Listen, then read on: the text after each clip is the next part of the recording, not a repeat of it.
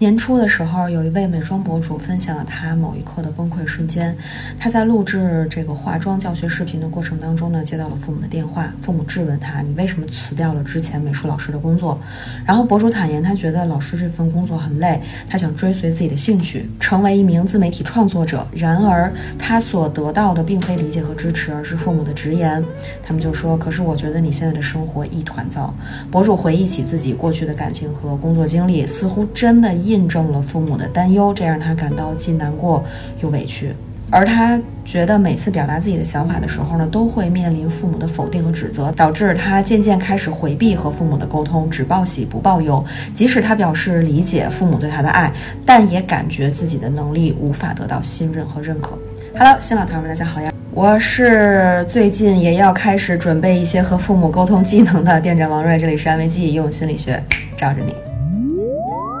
这位博主的经历呢，或许反映了许多年轻人在父母观念和个人的追求之间所面临的挑战。那作为独立的个体，我们都渴望在生活中保持自主性和自由。然而，父母的教育和建议常常成为一道看似无法逾越的障碍。每次我们试图表达自己的观点和想法的时候呢，都常常被父母的意见淹没。当我们的决定和父母的期待不一样的时候，有时父母经常会说。你为什么总不能让我们省心？或者是遇到困境，希望得到父母的安慰的时候，却听他们说：“你当初要是听我们的，不就没事儿了吗？”久而久之，每当我们想做一个决定的时候，我们既想追随自己的脚步，任性一回，又因为没有父母的支持，没有勇气跨出那一步。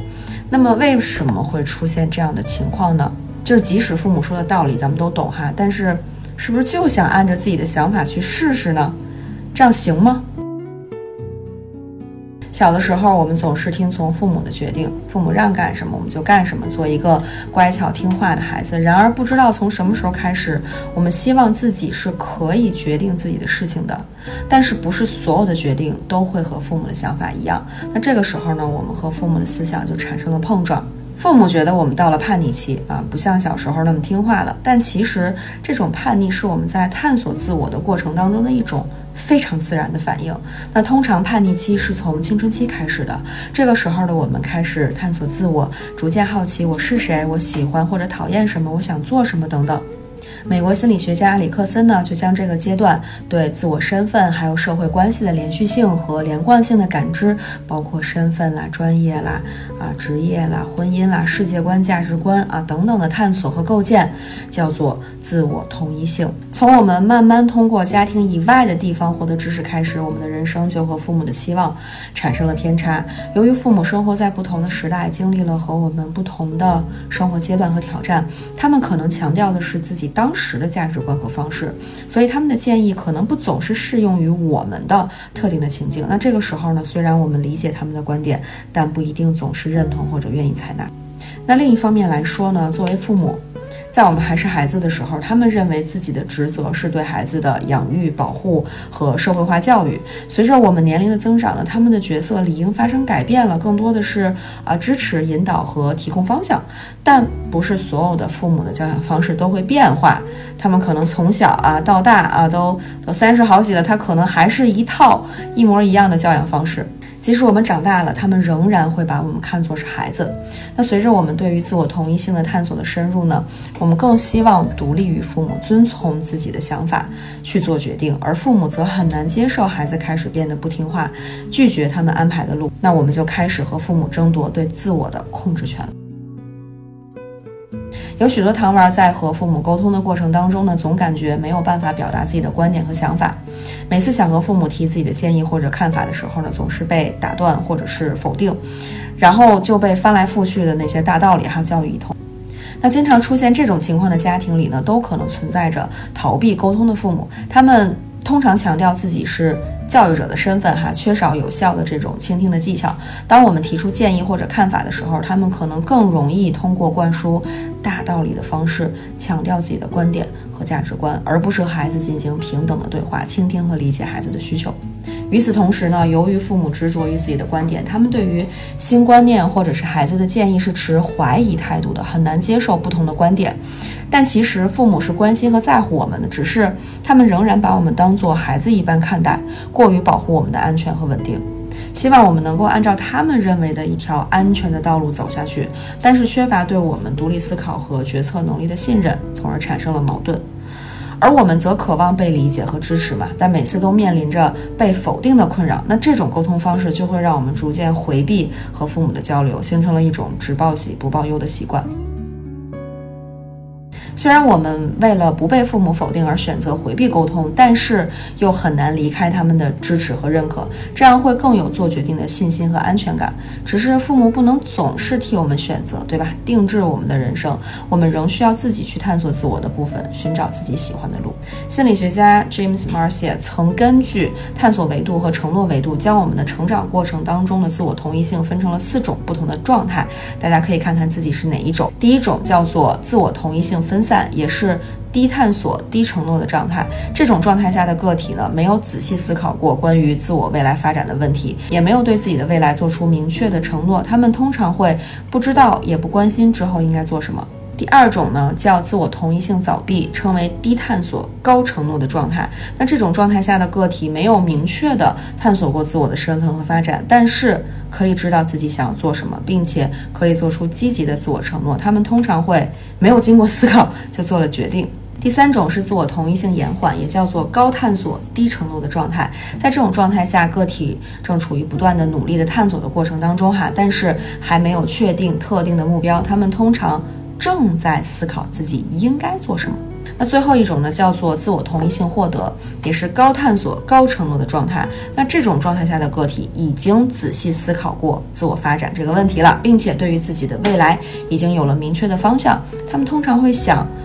我仔细思考过，并且现在我知道我应该对自己的人生做哪些努力了。那这些状态呢，也可以应用于啊大学的规划呀，或者说职业发展的过程。糖儿可以先看一看自己目前可能在刚才我说的哪一种自我同一性的状态当中呢？可以把序号打在弹幕上。我想有些糖丸可能在探索的过程当中已经有了自己的目标哈，但是呢，因为和父母的方向不同而产生了冲突，再加上其他因素的影响下，我们正在经历自我同一性延缓的阶段。然后我们开始重视自己的决策，希望探索自己未来不同的可能性。但是因为害怕被否定或者失败，又对自己的决定没有信心而陷入迟疑或是焦虑当中。想做的事情却得不到最亲的人的支持，无疑是这个世界上最难过的事情了。即便你已经做好挑战困难的准备，但没想到首先面对的是父母的阻挠。如果是其他无关紧要的人，你可能都不会在意。但是对于养育自己的父母，我们希望满足他们的期望，可是又不甘心放弃自己的人生选择。那如何平衡自己的选择和父母的期望呢？我们可以试着通过以下的方法，更好的了解自己和父母内心的需求，通过积极。沟通和建立自我认同的方法，在坚持自己的选择的同时，保持和父母的连接。萨提亚提过一种冰山理论，就是一个人的自我就像一座冰山一样。我们首先看到的是对方的行为，而一个人的内在世界比表面行为更为丰富。也许受到父母的不理解和否定的时候呢，我们会做出不同的反应和感受，比如说迷茫、自我怀疑和焦虑。那这种感受可能会引起我们逃避做决定，甚至放弃对同一性的探索，然后选择顺从外界的声音。通过冰山理论呢，我们可以试着探索自己想。撞南墙和不敢坚定选择背后深层的原因，和自己的渴望去对话。首先呢，你可以找一个安静舒适的地方放松下来，倾听自己的呼吸和心跳，把自己放到中心，然后慢慢向深处去探索冰山下的自己。也许我们犹豫不决，是因为父母的决定和自己的决定都有可取之处，而我们可获得的信息。都是有限的，因此不能做选择，或者是我们看到他们的爱和关心，在意他们的感受，不希望他们失望，亦或是我们担心自己的选择是错误的，不敢承受失败的感觉。在探索的过程当中，记着将一切负面和否定自己感受的声音屏蔽掉。我知道你已经受到了外界的一些否定，请不要把他们带到你的脑海里哈，而是全心全意的去感受自己的感受，倾听自己的期待和渴望。不带怀疑的相信自己，并用提问的方式连接自己的深处。你越往下走呢，我们情绪背后的期待和渴望就越清晰。然后我们就可以尝试和渴望对话了。比如说，你渴望被理解、尊重，或者是安全感，试着将这些期待和渴望转向自己，思考我要怎么做才能满足我自己的期待，并尝试从内心的不同方面去自然而然的转化。当我们冰山深处被慢慢满足之后，我们的认知、感受和行为也会自然而然的发生转变。当父母表现出打断、批评这样的行为的时候，这可能只是他们冰山的一角。那我们有没有想过，他们的背后藏着什么样的内心世界吗？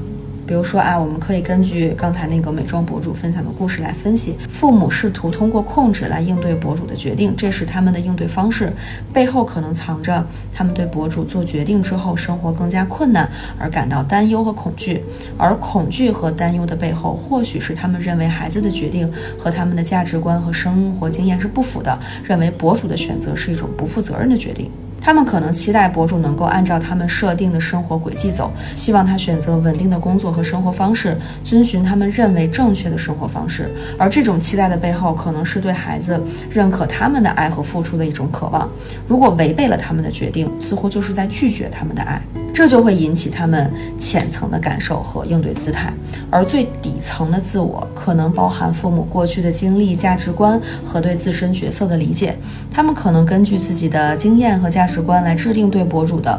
呃期望和看法。那上述都只是一个猜想哈，因为每个人的家庭背景都是不一样的。那重要的是呢，我们可以通过表达自己的同时，去连接父母的渴望。连接呢，需要我们真的好奇他们背后的动机，然后。去练习用语言把自己的爱、关怀和接纳表达出来，通过好奇、倾听和表达，一步一步的去接近他们的内心世界，然后让父母感受到你看到了他们背后的感受、观点、期待和渴望，使得他们能够和自己的渴望连接，而不是和他们的自我产生距离，甚至发生冲突。在沟通的过程当中呢？我们的目标不是追究谁对谁错，而是试图和他们连结，这个是最重要的哈。首先，我们要先陈述事实，将我们之间的矛盾客观的叙述出来，为后面的这个交流呢去打开这个闸口，然后再将我们之间一直存在的问题陈述出来，让双方都有机会去觉察。这个过程可以带出对方的一些行为啦、应对啦和感受。给大家举一个例子，比如可以这么说：我没有按照你们走的路，你们很生气吧？还有，你们不同意我的选择，可能都是担心我之后过得好不好，是不是？那这样的话说出去之后呢，父母一定他本来是有很多话要说的哈，他们的担心和不安，只是碍于父母的这个啊权威的形象，有时候不敢表达出来。那我们呢，就可以给他们提供一些安全的这个空间，倾听他们真实的感受，一步一步的去靠近他们。我知道，我知道这个过程并不容易，所以糖娃们不用有压力。当你准备好的时候，你可以再回来翻看这一趴。那我一直相信的是，准备好的时候才是改变最好的时机。然后准备的这个过程不要着急。除了重大的决策之外，在日常的生活当中，你有没有遇到过有些事情可以完全由自己做主，但是很多时候好像没有父母的支持，就会缺少勇气去坚定选择的情况呢？很多时候，我们在日常选择中也很容易出现很多不想听，但是又想得到父母的认可的时刻。比如说选衣服的时候，如果我很喜欢一件衣服，而父母却说难看死了，一点审美都没有。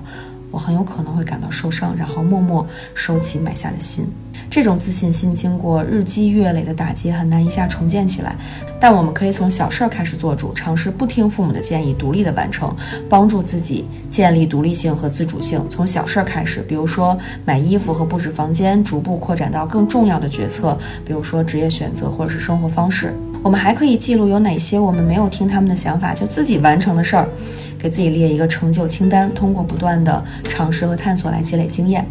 我们可以逐渐变得更加自信，有勇气去做自己的选择。随着年龄的增长和经验的积累呢，有我们有时候获取的信息会比父母更加的宽广，视角更加的新颖。而父母随着年龄的增长，渐渐对新鲜事物他不感兴趣了，慢慢的和社会和时代就会有脱节，他们获得的信息可能是有限并且未更新的。那这个时候，我们还可以用我们所了解的知识来去反哺父母，让他们看到不同的可能性，还可以认识到我们的成长。